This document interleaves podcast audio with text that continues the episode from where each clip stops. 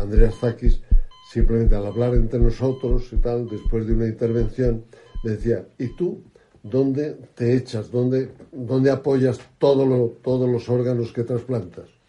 yo prefiero mm, colocarlo sobre el propio enfermo, bien protegidos, porque me da una dimensión mejor.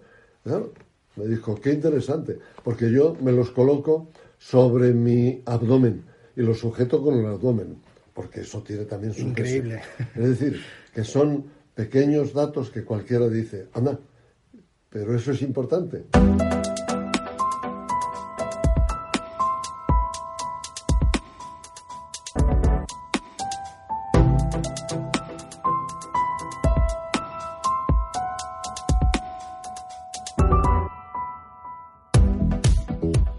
A todos los que escucháis Doctor Ley y los que os incorporáis con nosotros por primera vez. Somos Ramiro Urioste y Pilar Pérez. Hoy vamos a alterar la estructura del programa, ya que tenemos una entrevista muy especial. Todas lo han sido, pero no queremos fraccionarla y vamos a ponerla íntegra. En esta ocasión y siguiendo la línea de entrevistas a grandes profesionales de la medicina y el derecho, os traemos al doctor Enrique Moreno, conocido a nivel mundial como cirujano. Nos revelará su lado más humano. Nos hablará del origen de su vocación de cuáles son los errores que más se cometen en cirugía y trasplantes, de su relación con los enfermos antes y después de la cirugía abdominal. Le hemos preguntado si cree en una vida después de la muerte. Ha reflexionado sobre la relación del médico con la alta tecnología. No os perdáis la entrevista porque es motivadora y os hará entender qué hay detrás de la mirada de un gran médico.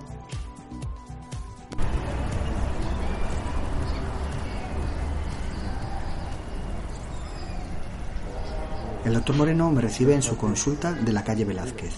Allí aprovechamos justo un descanso a la hora de comer. Eh, las paredes se encuentran bajo una luz tenue y reflejan una vida intensa llena de reconocimientos y experiencia. Las fotografías con personajes ilustres, es bastante curioso, ceden protagonismo siempre al reconocimiento de pacientes anónimos. Tenemos justo una hora antes de que empiece a pasar consulta. Bueno, en primer lugar agradecerle al doctor Moreno que nos permita mantener esta entrevista porque sé que además está con muchísimo trabajo siempre. lo, hago encantado, o sea, que sabe que lo hago encantado. No sé, muchísimas gracias. Bueno, es eh, decir todos los títulos que tiene va a ser prácticamente imposible, pero sí por lo menos mencionar que usted es eh, doctor honoris causa por más de 20 universidades en todo el mundo, catedrático vitalicio. Además, se recibió el Premio Príncipe de Asturias de Investigación Científica y Técnica en 1999 y además podemos decir realmente que este posiblemente es uno de los mejores cirujanos que existen actualmente.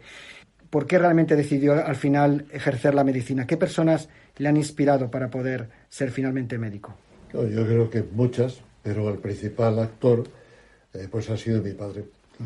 especialmente cuando me di cuenta que yo podía ayudarle, mi padre era médico odontólogo, que podía ayudarle en su trabajo. Eh, mi padre supo aumentar mi autoestima, en eso era un verdadero experto. Supo enseñarme a tratar con esmerada educación a los enfermos, a quererlos, a manejar con esmero pues mis manos y llegar como él a saber acariciar la piel de los enfermos, a darles confianza con su expresión, su capacidad profesional. Y doctor, le quería preguntar eh, si pudiese visualizar ese momento en el que se sintió realmente que era médico. Lo digo porque los abogados lo sabemos cuando nos ponemos la toga, que lo pasamos fatal y es nuestro primer día de juicio y, ahí realmente ya sabes que eres, que eres abogado y que estás ejerciendo como tal. Si pudiese visualizar ese momento en el que se sintió realmente que era médico. Pues eh, sí, sí, claro.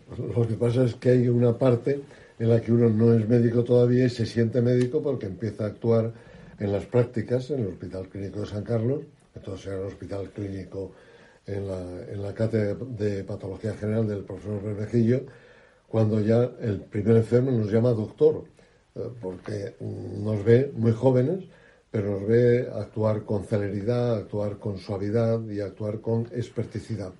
Y ese es el momento más importante, esa es la, de alguna forma, la reválida. La reválida nos la da el enfermo. Y, luego también le quería preguntar porque realmente, lo digo por aquellos que nos escuchan y que desconocen a lo mejor el altísimo nivel de trabajo que, lleva todos los días, para llegar hasta donde está ahora mismo, ¿usted ha seguido algún tipo de método para, continuar con esta progresión? Pues no, la verdad es que no. Yo creo que la, la medicina en general es una especie de túnel en el que nos introducimos cada vez está más iluminado, cada vez tiene también más dédalos o más zonas por las cuales podemos ir por un lado y por otro y nos demuestra la enorme riqueza mm, de la medicina, de la cirugía. En el caso mío, de la cirugía, porque yo quise ser cirujano. Pero la verdad es que yo creo que, no humildemente, pero que el cirujano lo que hace, el médico en general, pero el cirujano muy especialmente, es colaborar en el progreso de la cirugía. Y yo creo que es muy importante que el cirujano busque nuevas formas de progreso y sobre todo de tratamiento. Yo creo, muchas veces lo he dicho, que esencialmente el cirujano es un servidor y es servidor del enfermo. No es una persona que le quiere, deja de quererle, experto, no, es un servidor del enfermo. Y también añado el abre puertas. Pues claro, hemos abierto puertas en enfermedades que antes no tenían tratamiento, como por ejemplo los trasplantes de órganos, pero también en el cáncer. Antes había muchos enfermos de los que ahora operamos que antes eran absolutamente inabordables porque les faltaba técnica a los cirujanos y también les faltaba el entrenamiento que estamos teniendo ahora. Doctor, permítame que le interrumpa un momento. Usted además ha sido precursor de dos técnicas, una es el split y otra el trasplante multivisceral, en este caso, uno de los precursores, por decirlo de alguna manera.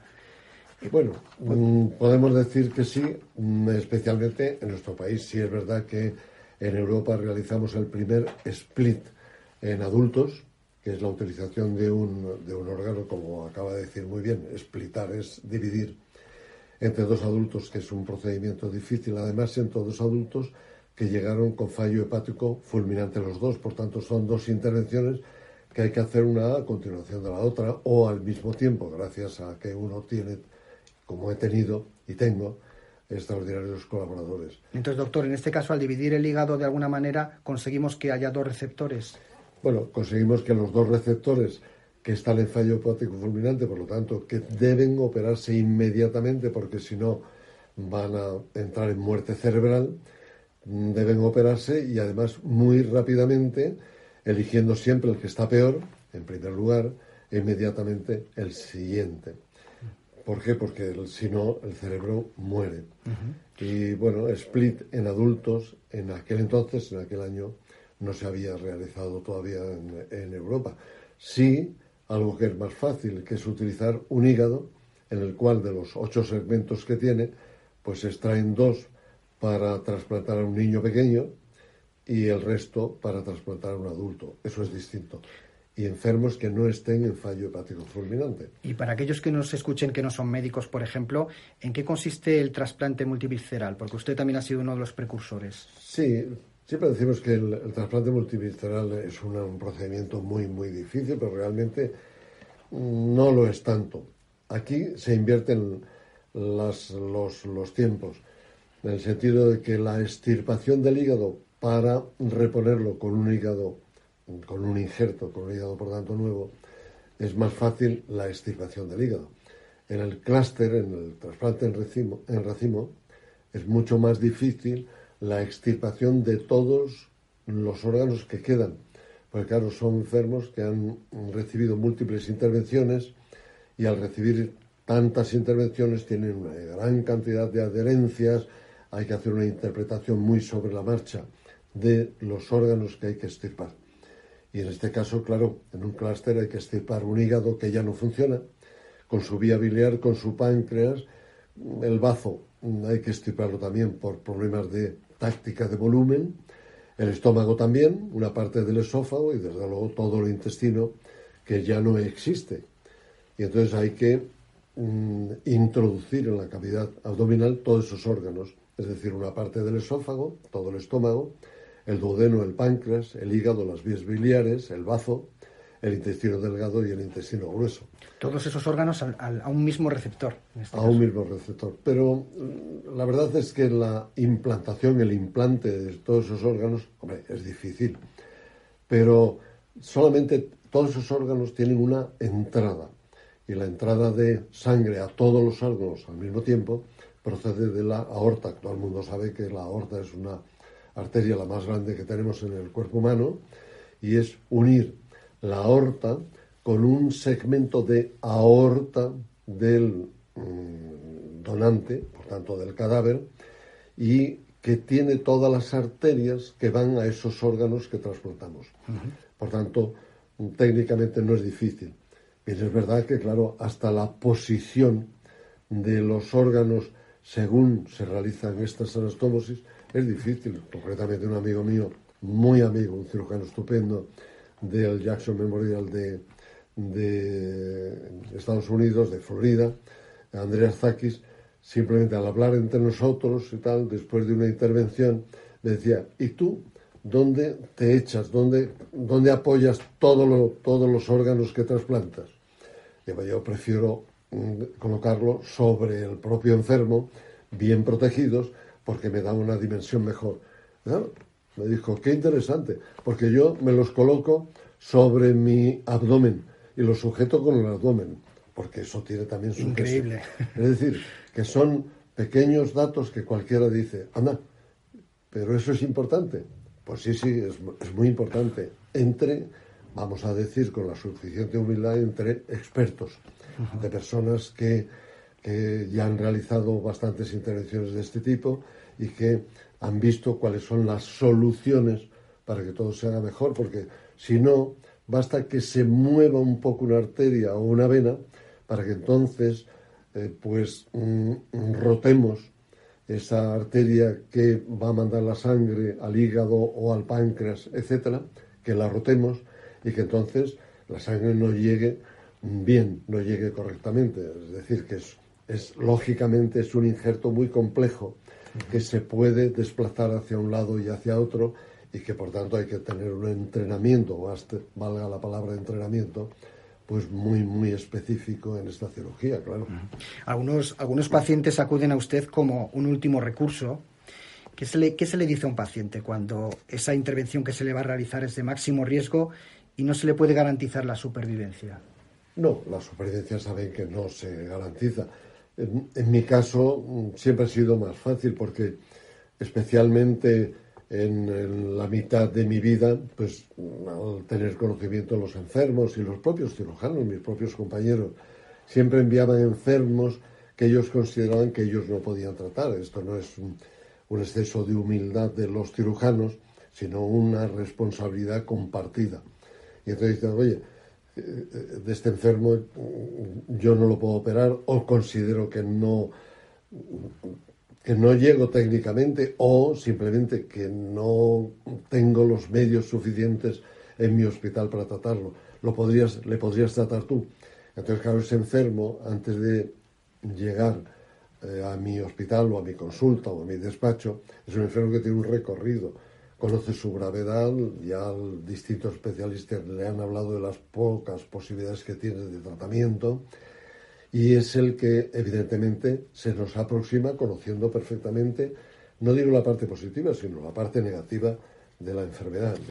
Yo, doctor, se lo comento además porque he tenido la ocasión de conocer a un médico, además a, nivel personal me lo decía de forma pues bastante emocionada, le habían dado apenas unos, unos meses de vida por un problema abdominal bastante grave y eh, se puso en sus manos de alguna manera y usted, por lo que me dijo, eh, le dijo arregle todas sus cosas con su familia a nivel también profesional, laboral y vamos a intentarlo, ¿no? Y creo que, por lo que él me dijo, poco menos que le vació completamente, no sé si le haría esta, esta técnica, la, la del trasplante multivisceral. A día de hoy es una persona muy delgada, ha quedado muy delgado este hombre, pero está vivo y, y, me lo dijo. Yo a este doctor le debo, pues no sé si lleva ya 20 años, 20 años que puedo disfrutar de ver crecer a mi familia y, eso no tiene, no tiene precio. ¿no? Bueno, es verdad. Nosotros, eh, para nosotros, eh, la mayor compensación es que, que, la persona, que el enfermo esté bien. Eso se da muchas veces. también Me parece increíble que se dé muchas veces, la verdad. Sí, bueno, depende del número de enfermos que opere unos y otros, pero se da muchas veces el hecho de que muchas personas dicen que el cáncer de páncreas no se cura con cirugía. es un absurdo terrible. Porque tenemos muchos enfermos curados, pero no curados porque haya pasado dos años o tres años, sino porque han pasado pues 20 años, veintitantos años. Es decir, que no es solamente que el cáncer se cure, ya, pero mm, como no sabemos por qué se produce ni por qué se puede diseminar, Lo más importante es seguir a los enfermos. No decir, bueno, este es el tramo del tratamiento que yo le he dado, váyase usted, como tristemente sucede en la sanidad pública, váyase usted a sus revisiones a su centro de salud y adiós muy buenas. Y a los cinco años le dicen, está usted curada, no tiene que volver. No, no, no. El tratamiento del cáncer nos obliga a mantener contacto con el enfermo siempre, porque la evolución de unos enfermos y otros es absolutamente distinta. Y frecuentemente se hacen diagnósticos de enfermedades asociadas o de otros cánceres de otras localizaciones del mismo enfermo, que nos permite, si estamos atentos, que este enfermo llegue a los 90 años y viva pues más que mm, otros familiares de la misma familia, otros miembros de la misma familia. Y, doctor, evidentemente, desgraciadamente no siempre se puede sacar adelante a los pacientes, desgraciadamente la enfermedad es así. Eh, pero ¿cuál ha sido la última o de las últimas cirugías más complejas que ha realizado de forma, de forma breve? ¿Es una cirugía que haya realizado compleja? Mm, es que ya. está mal decirlo porque parece una falta de unidad. Es que a, mí los enfermos me consultan eh, pues por, por enfermedades graves. Por tanto, a mí me llegan, desgraciadamente para ellos o para mí, pues los enfermos a lo mejor que han sido ya intervenidos de cáncer una o dos veces. Mm. Enfermos que han sido intervenidos de cáncer y que tienen fístulas múltiples en el abdomen. Enfermos con infecciones abdominales muy graves. Ya querría yo que me vinieran pues con una hernia no operada ni tocada por nadie, pero esto no se me da. Muy bien. Perfecto. Y, bueno, uno de los objetivos del programa, quizás lo que hizo que naciese este, este proyecto de Doctor Ley, fue el intentar localizar los errores que se cometen en la medicina y que expertos como ustedes eh, nos puedan decir cómo poder evitarlos. Entonces, dentro de la cirugía digestiva y del trasplante de órganos, ¿dónde se suelen cometer más errores y qué podemos hacer para evitarlos? Claro, mm, esto ya es una pregunta que no es capciosa ni mucho menos, pero es, es muy compleja. Por eso yo diría, a esta pregunta es muy difícil contestar. Pero mm, la parte fundamental de mejorar nuestros procedimientos, por tanto, esto es una llamada a los médicos que tengan complicaciones, es trabajar muchas horas y con extraordinario cuidado en el laboratorio, pero no al principio, no, no, también a lo largo de toda nuestra vida profesional. Sin embargo, la mayor consideración, consideración para mí, para los demás, es trabajar con anatómicos destacados, que he sido profesor de anatomía, en las áreas de anatomía, es decir, en procedimientos aprobados en el cadáver. Es necesario recordar que la intervención se mejora, se modifica o se redefine con la investigación. Un cirujano, precisamente el cirujano, por su responsabilidad, tiene que investigar. Y se debe, yo puntualizaría, que el cirujano tiene una gran vertiente en la investigación, pero también en el arte. Creo que es importante que el cirujano dibuje bien, movilice bien sus manos, sus dedos, su pulso, para expresar lo que supone una intervención quirúrgica. Sin embargo, usted hace una pregunta muy concreta. Entonces, yo diría que los errores en trasplante de órganos, que es donde todo el mundo piensa enseguida, son muy poco frecuentes porque el entrenamiento del cirujano es muy complejo y exigente en estos grupos, por lo que el nivel técnico es excelente. Las lesiones iatrógenas más frecuentes se producen en la utilización, en mi criterio, que puede ser discutible, de la vía laparoscópica, que tanto se ha difundido, en las enfermedades de la vía biliar, diverticulitis aguda, tumores malignos del colon, colitis ulcerosa, y en enfermedades pancreáticas. Y doctor Moreno, eh, ¿quiénes están más preparados? Eh, ¿Los actuales médicos, los residentes que entran en los hospitales a 2019 o los médicos eh, de hace un par de décadas, por ejemplo? En Estados Unidos yo viví la época en la que el, residente trabajaba 112 horas a la semana. 112 horas. 112. Y entonces no sabía si duerme o no duerme, etcétera. Y luego aquello se cambió y en la actualidad solamente se acepta 98 horas a la semana. Pero claro, la mayor parte de las universidades norteamericanas dicen, es que no se puede cumplir el programa.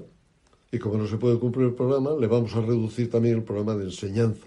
Y entonces el residente, en la mayor parte de los buenos hospitales norteamericanos, dicen, no, no, no, hágame trabajar las 112 como si son 150 pero a mí deme el programa y, que yo salga de aquí bien.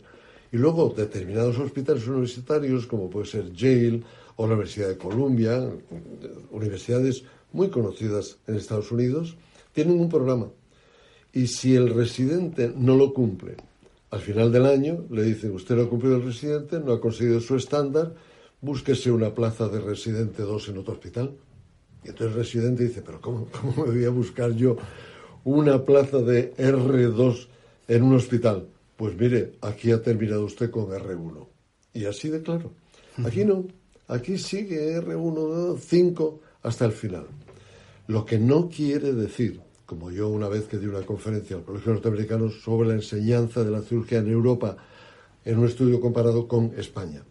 Y yo lo comparé con un estudio comparado, lo llevé a un estudio comparado con mi propio departamento. Los que trabajaban más eran los de mi propio departamento, que tenían las horas exactas que trabajaban en un color rojo muy llamativo, para que vieran que el residente trabaja en el hospital pero siempre en relación con lo que obtiene. Es decir, si se le enseña, el residente estará allí siempre, porque lo que quiere es formarse, lo que quiere es aprender, siempre y cuando uno le enseñe.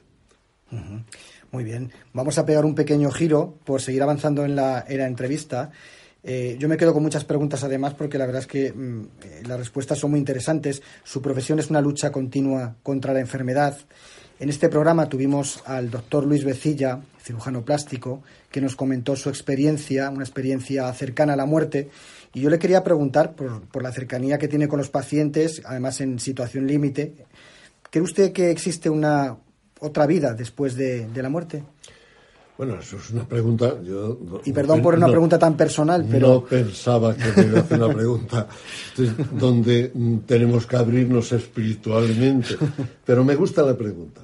Me gusta la pregunta porque es que enseguida decimos, sí, sí, yo creo en la otra vida, yo creo en tal y por la fe y tal. Mm, verá, yo lo entiendo de otra forma y se lo voy a decir muy despacio. Yo como católico, por la fe que profeso, como católico egoísta, necesito creer que esto no se acaba en esta vida. Por tanto, he elegido una religión, no por eso, pero evidentemente creo la religión católica, en la resurrección de los muertos. Pero pienso, egoístamente también, que para mí el cielo no será estar con Dios. Claro, esto puede ser una blasfemia, pero bien, pero lo digo como lo siento. Porque a Dios le siento, le siento íntimamente, le siento muy profundamente, pero no le conozco. Y yo sé, en cambio, con absoluta confianza, que Él, Dios, Él, me dará, si lo merezco, el mejor cielo que busco y deseo. ¿Y sabe cuál es? Estar con mi mujer, María, y con mis tres hijos, Enrique, Javier y Juan Pedro, en el momento en el que él sabe, porque lo sabe, que fui más feliz con ellos. Ese, ese, ese realmente para mí sería el cielo. Esta será para mí la eternidad, mi deseo, no mi descanso. No quiero descansar. Quiero estar con los que Él, que Él además me dio.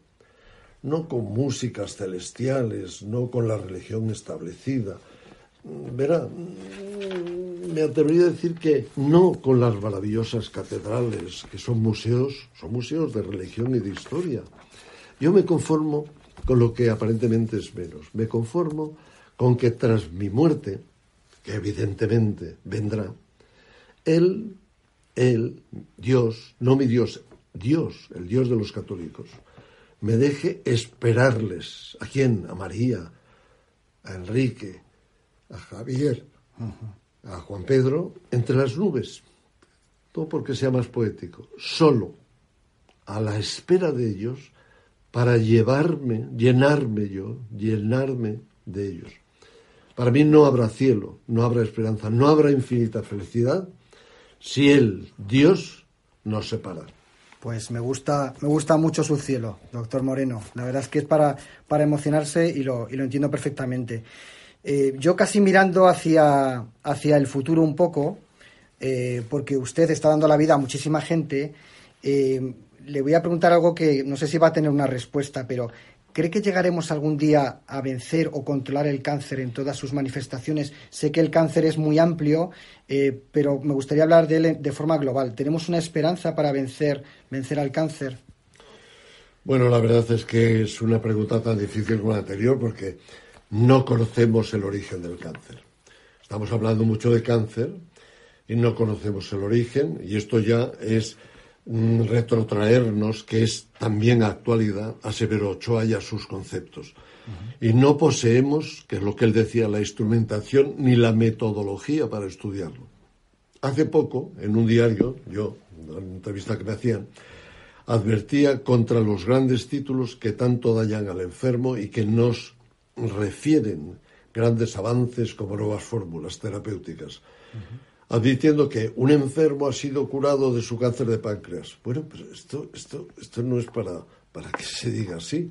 O que un grupo de cobayas en el laboratorio ha respondido a un nuevo fármaco. Sin embargo, el esfuerzo de los responsables en la investigación y tratamiento del cáncer, podemos decir que el índice de curación ha mejorado, que muchos enfermos de cáncer han curado completamente y que sin duda seguirán mejorando en un futuro próximo. Aunque es verdad que el principal argumento es el diagnóstico del cáncer que se está produciendo antes de que aparezca su extensión o diseminación fatal. Fíjese que, claro, todo el mundo piensa que se va a curar. Bueno, llegará un momento en que se pueda curar, pero hay que advertir, por ejemplo, que algo con una base tan sólida como la oncología médica, la utilización de citotóxicos, citolíticos, antimitóticos, eso ya está dando sus últimos pasos.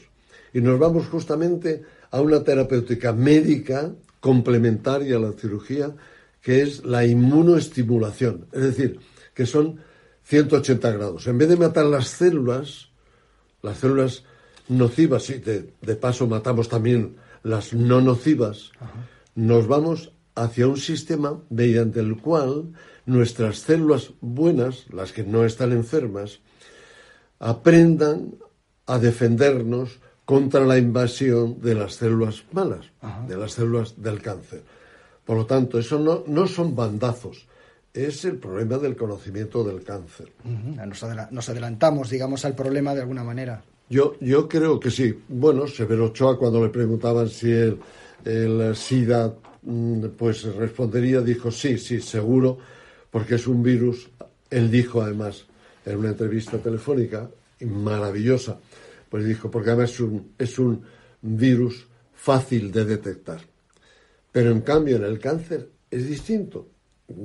No estamos intentando, aunque también, pero no conseguimos saber sobre su origen, qué es lo que produce realmente el cáncer. Y hablamos de la angiogénesis y hablamos de muchísimas cosas, pero realmente no es tan fácil. En cambio, estamos haciendo esfuerzos cuando esto no sale por un lado, pues estamos haciendo esfuerzos, como es verdad, en la terapéutica. Y es verdad, esto lo decía un gran oncólogo que es, eh, ha sido jefe de departamento de un estupendo Departamento de Oncología de un hospital de Madrid, académico de número, y él mismo decía antes, al empezar su conferencia sobre eh, resultados del tratamiento médico del cáncer, él pues miraba, creo que me miraba también a mí, si alguien piensa que yo voy a postular que el cáncer se cura con tratamiento médico, pues tengo que decirle que no, que se ha equivocado y que la conferencia no va por ahí porque el único tratamiento que cura el cáncer, él dijo, lógicamente, como persona muy inteligente, no todos, pero un número significativo es la cirugía. Y es así. Solamente es que la cirugía también se ejerce en momentos en los que el cáncer ya se ha diseminado. Diseminado, claro.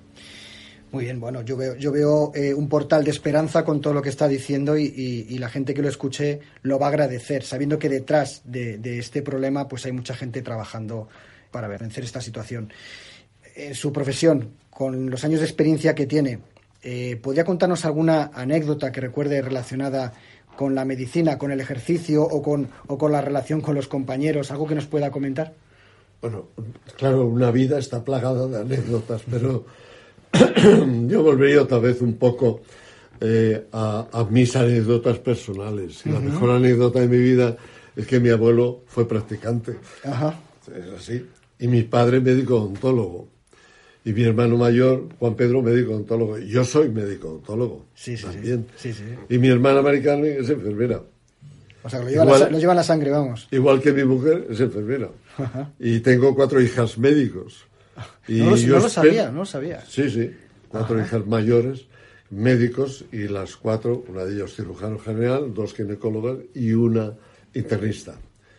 Y yo espero, espero continuar con las anécdotas para que sean felices, que mis maravillosos hijos Enrique, Javier y Juan Pedro, pues continúen esta, voy a decir, rara anécdota. No es tan rara yo, creo, que van a seguir porque los antecedentes son muy claros. ¿eh? Sí, sí, sí. O sea, genéticamente hay algo porque vamos. Sí, es que la medicina es enormemente atractiva, es muy dura, pero es muy atractiva. yo espero que ellos continúen la gran anécdota y sean, no de ellos salga, no un médico, sino tres médicos. Una vez sé que aparecen en mi despacho y el enorme eh, Atlas Anatómico del Grace, pues aparecen, lo, abren, lo abren. tengo que explicarles dónde está eh, la vagina, dónde están, eh, pues qué digo, las hernias, dónde está el, testículo. Por tanto, para mí es muy fácil ya que entren en el conocimiento ese que los padres tenemos que introducirles. Yo, he vivido algo parecido porque mi padre es, es, médico, cirujano digestivo,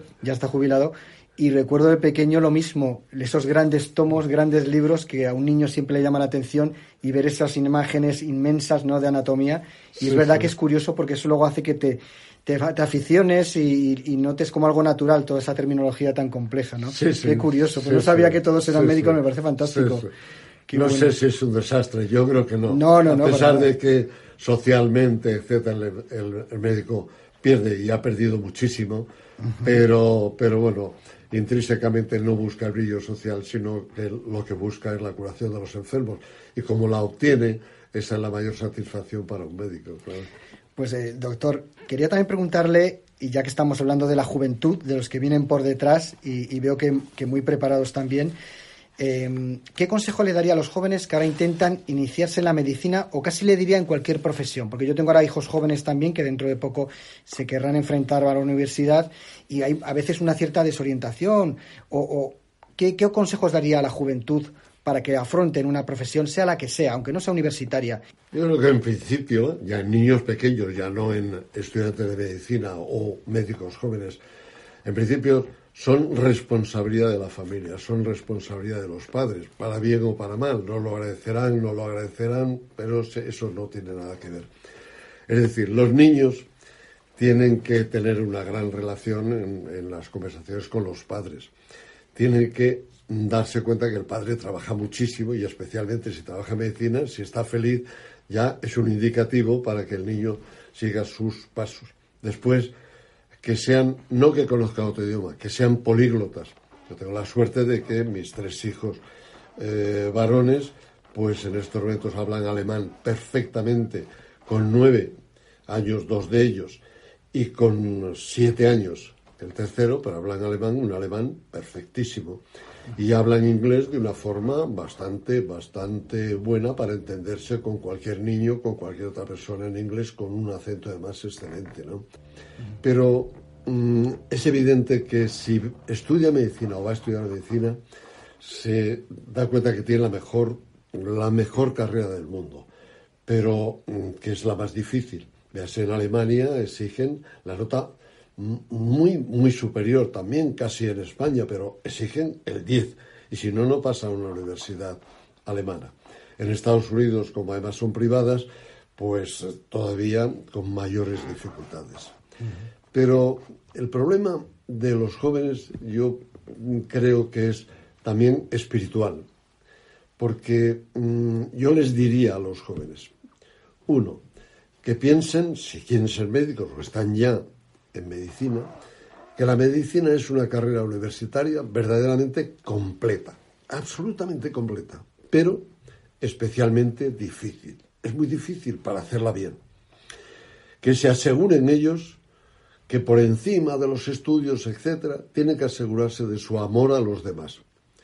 De que este, este les aproximará a las inquietudes, a los problemas económicos, a la repercusión grave en la unidad familiar de los enfermos.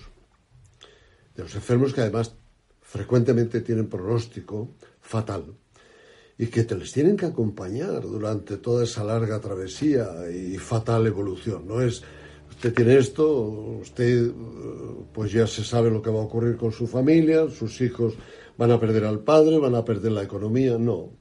Que se aseguren esos médicos o estudiantes de que conseguirán posponer lo propio a las necesidades de los enfermos, de que su dedicación no tendrá horarios, aparte de, de 8 a 3, no, la medicina bien entendida no es así.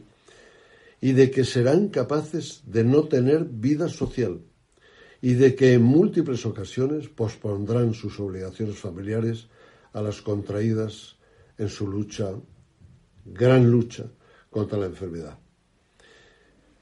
Cuidado, porque todo esto no es de golpe, porque poco a poco, yo creo, es, es mi condición, aprenderán a controlar el cansancio ¿Cómo se puede estar en una intervención de 36 horas o de 15 o dos intervenciones seguidas que hacen 24 horas? Que poco a poco aprenderá a controlar la vigilia intelectual permanente al estudio mantenido en la búsqueda de nuevas soluciones a problemas imprevistos. Es decir, esto es de Einstein. Es decir, nosotros tenemos que seguir las huellas de los que nos preceden pero tenemos que dejar huellas suficientes para los que nos posceden, para los que están detrás, para allanarles, facilitarles el camino. A pesar de todo esto, de lo que acabo de decir, que parece, dice, pues nada, me voy a otra profesión. Verá, yo creo que, sin embargo, tendrán la suerte de ser médicos. La felicidad que produce ser protagonistas en la recuperación de la salud, de volver a la vida a condenados a perder esa salud, lo cual no es poco. No obtendrán el cariño de todos, de todos los enfermos a quienes ayudaron, que le dieron las gracias, lo que quieran, pero algunos, yo siempre digo los menos, les denominarán, como así sucede, mi segundo padre, porque hemos sacado a un niño, le hemos trasplantado y luego le vemos que se casa, que tiene hijos, les tendrán permanentemente en sus oraciones. Que sea cual sea el credo que tengan, es muy importante que todos los días se acuerden de pedir a su Dios, al Dios en el que ellos creen, por ustedes, por los médicos, por los que estudian medicina. O pondrán su nombre también como también en mi caso, pondrán también su nombre, el nombre del médico, a alguno de sus hijos. Y yo creo que también es muy importante en esta época donde nos damos empujones, etcétera, que tendrán la suerte de que les saludarán con respeto y con amor. Y yo estoy seguro también de que les darán las gracias porque Dios les puso a ese médico en su camino. Y que les, les ayudó. En esta vida es muy importante, siempre digo, una vida de un médico no es baldía, al menos sirvió para algo, si durante todos los años de ejercicio, que ya son bastantes, esa vida de ese médico ha servido para curar, no a 100, a 50, no, a uno. Ha servido, ha servido para curar a un enfermo, para devolver la salud a un enfermo para devolver la alegría a una familia porque salvó a ese enfermo de la familia. Eso no, no, tiene precio, eso es, es, además vocación. Y ya finalizando, eh, ¿a, qué hora, ¿a qué hora sale aproximadamente de su consulta o a qué hora suele llegar a casa? Pues, pues tarde, tarde, bastante tarde. ¿Y qué se siente cuando se abre la puerta de casa después de dejar todo ese trabajo detrás? Bueno, depende de lo que esté esperando en casa, evidentemente. Porque si tiene niños pequeños, o sea, lo digo por eso. Sí, sí, sí. Siempre es verdad, eh, los niños, yo siempre, si están dormidos, les doy tres besos y mm, al mismo tiempo, después de darle los tres besos, le dijo, te quiero. Y al decir te quiero, siempre le digo, eres el niño más guapo del mundo. Y generalmente, generalmente, no siempre, porque claro, depende de la hora, pero a veces no se dan cuenta, no lo recuerda por la mañana, me abrazan, me dan un beso y sigue durmiendo. Eso no tiene, no tiene, eso no tiene precio. Doctor, sí, es, verdad.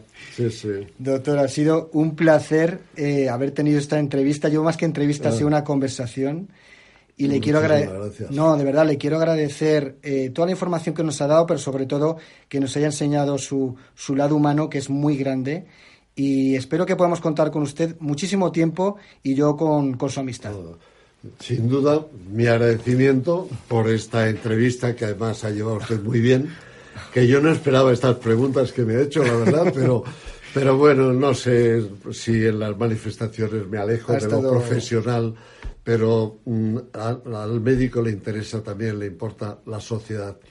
Y el médico, cuidado con los, los problemas que suscita ya todos los avances, el médico no está en el móvil. Yo no creo en ello. Es fácil. El médico no está en el Facebook. El médico no está en... Verá, es que tengo un, un, ronchón que me ha salido y enseñarlo. No es inútil, ese sistema no es inútil. Pero eso no es, eso no es el médico. Cuando a mí me pasan informes, etcétera, siempre digo, no, no, que venga. Pero quiero ver a la persona. En esta vida hacemos tantas cosas, hacemos tantos viajes inútiles. ¿Por qué el médico no puede recibirle en el despacho, mirarle a los ojos? O eh, ver a la señora delante de su marido en la mesa de exploración y cogerle la mano con cariño y mirarla a los ojos. Y eso no es un arrobamiento, es que la está mirando a los ojos con cariño, pero está viendo si tiene ictericia o no. Es que le está diciendo que hable, no hable usted, sino la está llevando en una conversación y con esa conversación la está explorando los pares motores craneales. Es que al cogerle la mano se da cuenta si tiene fuerza o no, y la ve las uñas y se da cuenta si el lecho subungueal es rosáceo o es pálido, si está anémica o no está anémica. Y al acariciarle el abdomen, no con la maniobra de Hegar, la maniobra de que hemos aprendido tantas veces en medicina, no, al acariciar, ya con los años se sabe, al acariciar ese abdomen se ve si tiene ascitis o no, si tiene una masa tumoral o no.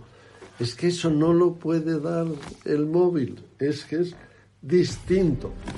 Totalmente de acuerdo,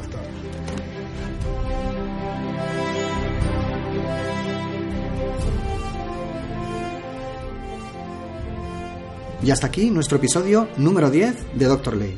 Espero que os haya gustado. No olvidéis que podéis escucharnos en las plataformas iBox, iTunes y en doctorley.com. Bueno, ¿y cuál es la siguiente especialidad? Ginecología, una de las especialidades que da más satisfacciones, pero con mayor número de reclamaciones judiciales. Nos vemos el próximo 10 de junio. Hasta pronto. Un saludo para todos. Bueno, ¿qué te ha parecido la entrevista? muy interesante y muy intensa. La verdad es que ha estado, ha estado muy bien. Bueno, ahora lo que hay que hacer es buscar sentencias y noticias, ¿vale? Vamos a buscarlas a ver qué